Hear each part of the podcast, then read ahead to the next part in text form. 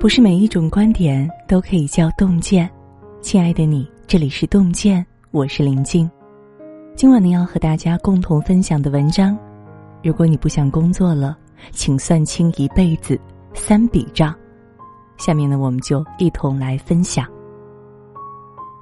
最近网上很流行一个词叫“摸鱼哲学”。顾名思义，就是不好好工作，总想偷懒，或在集体活动中出工不出力。而且这种哲学理念深受热捧，很多人总想着摸鱼，不好好上班，动不动就想辞职不工作。但你真的有不上班的资本吗？当你不想工作了，不妨先算算这三笔账，看看自己是否有不工作的资本。养孩子的账。问大家一个问题呀，你是否有计算过养一个孩子大概需要花多少钱呢？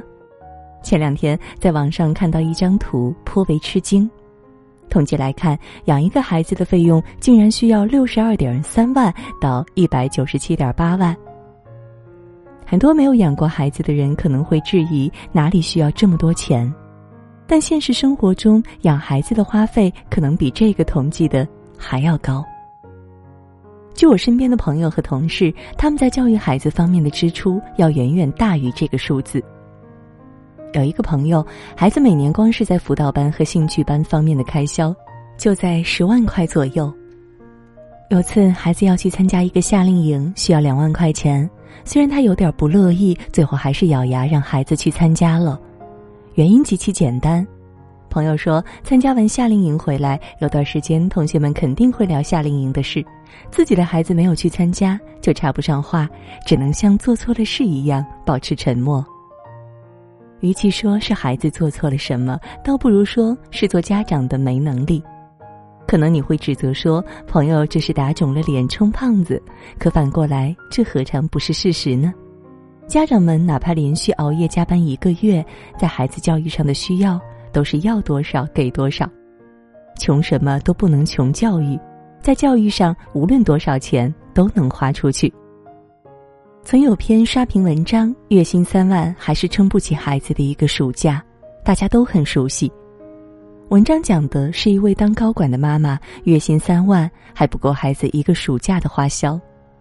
以前我也觉得教育孩子，家长没必要攀比，有多大能力就出多大力。可后来我发现不是这样的，当别人家的孩子都在奋力向前奔跑，而你家的孩子远远落后别人一大截时，内心难免还是会恐慌。如果孩子在一开始就被落在后面，可能以后无论再怎么追赶都无济于事。而且，孩子有没有接受过艺术熏陶，有没有见过外面的世界，视野和格局真的是完全不同的。你以为教育是在拼孩子？其实是在拼父母。孩子的未来拼的不仅仅是个人的奋斗，还有父母的努力。父母越努力，就可以积攒下越多的资源，让孩子得到更好的资源，去见更广阔的天地。当你不想工作了，不妨先想想自己现在的积蓄，能不能给到孩子优质的教育，支撑孩子走向更远的世界，站上更大的舞台。如果不能的话，还是老老实实工作赚钱吧。你越不努力，孩子越没出路。二是健康的账。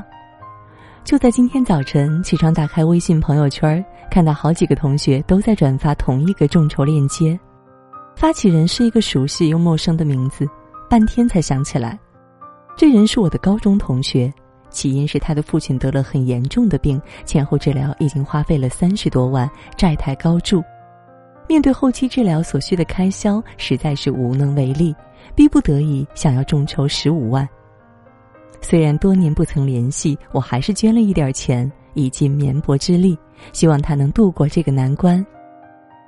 捐完钱的那一刻，我有点沉默，突然有点害怕，我无法想象他要如何面对以后的生活。也害怕这样的厄运随时会降临到自己身上。有人说，在小康和赤贫之间，只不过是一场病的距离，只需要一场疾病，就足以毁掉我们过去多年的努力，让一个普通的家庭在风雨里饱受蹂躏，随时摇摇欲坠。去过医院的人都知道，只要随便做几项检查，就意味着好几天的工资就没有了。在医院花钱的速度远远超过一般人赚钱的速度。如果是一场大病的话，所需要的花销是普通人难以想象的。纪录片《人世间》里的高校教师严红薇，博士毕业，与丈夫相恋十年，结婚、买房、生子，美好生活正在徐徐展开。但在她三十三岁这一年，意外确诊为三阴乳腺癌。为了制药，她奔赴香港买堪比黄金还贵的靶向药，为争取一个治疗方案，和丈夫奔赴美国 M.D. 安德森癌症中心看病，但最终都没能挽留住生命。严红薇在治疗过程中前后一共花了多少钱？从她的众筹中就能一目了然。水滴筹筹款一百多万。卖掉了房子，仅仅后续治疗就需要花费四百万。说实话，这个治疗费用远非一般人所能承受的。普通人在面对如此昂贵的治疗费用时，或许只能以泪洗面，别无他法。知乎上有个热门话题：你现在的存款够你在 ICU 病房待几天？北京协和医院重症医学医师王浩给出了专业的回答。一般来讲，如果病情平均水平的严重，每天一万；病情非常严重，每天两万；病情极其严重，又住进了一个能提供最高水平治疗的 ICU，每天三万。即便是一般病情，仅仅一天的花销就足以顶上一个普通上班族好几个月的工资。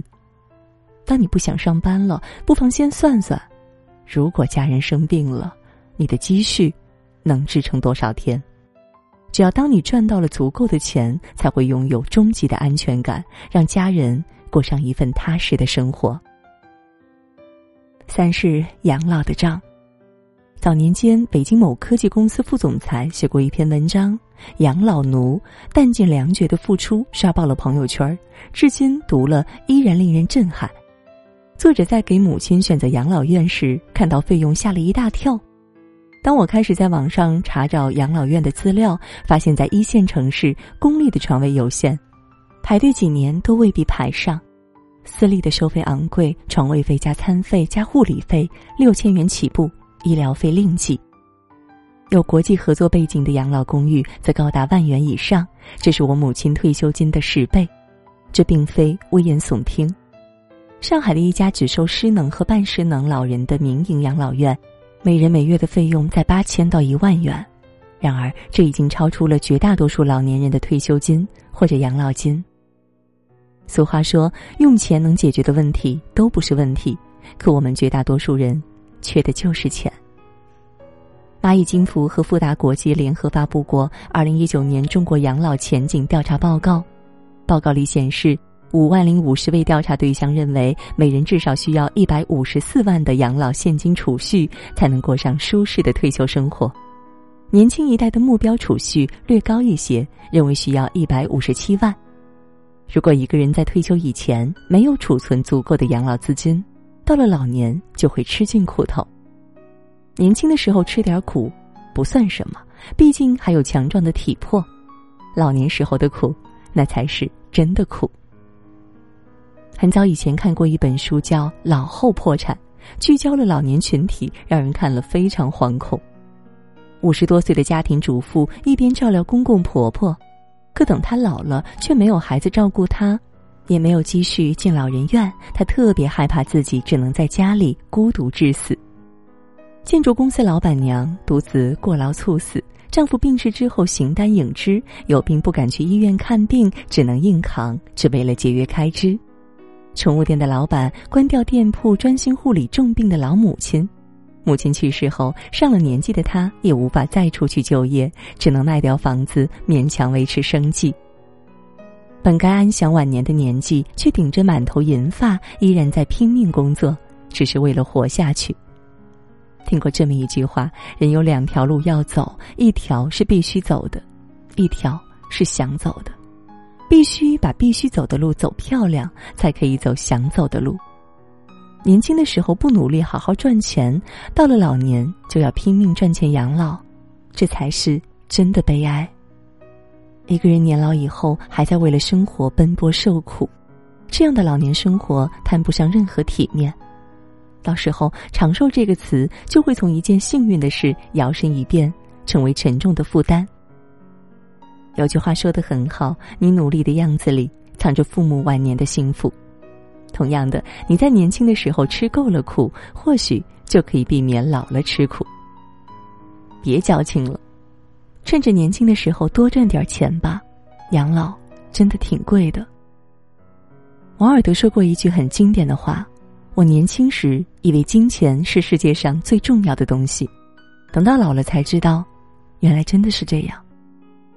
少年时觉得谈钱很俗气，成年以后才发现没钱很要命。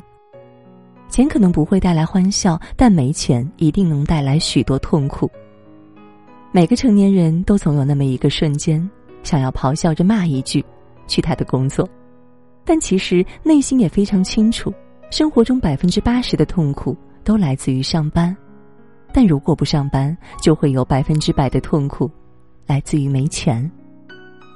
努力赚钱的样子是很狼狈，可努力赚到的每分钱的背后，都藏着孩子未来的前途、家人的健康，还有晚年的幸福。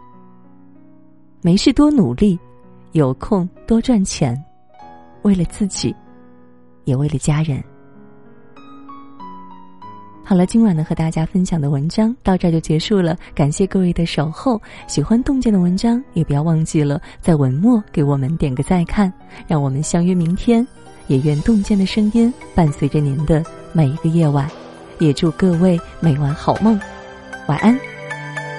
给你我的全部，你是我今生唯一的赌注，只留下一段岁月，让我无怨无悔，全心的付出。怕你忧伤，怕你哭，怕你孤单，怕你糊涂。红尘千山万里路，我可以朝朝暮暮，给你一条。一生不停的脚步，让我走出一片天空，让你尽情飞舞，放心的追逐。爱是漫长的旅途，梦有快乐，梦有痛苦，悲欢离合人间路，我可以缝缝补补。提着昨日种种千辛万苦，向明天换一些美满和幸福。爱你够不够多？对你够不够好？可以要求，不要不在乎。不愿让你看见我的伤处，是曾经无悔的风雨无阻。拥有够不够多？梦的够不够？追求。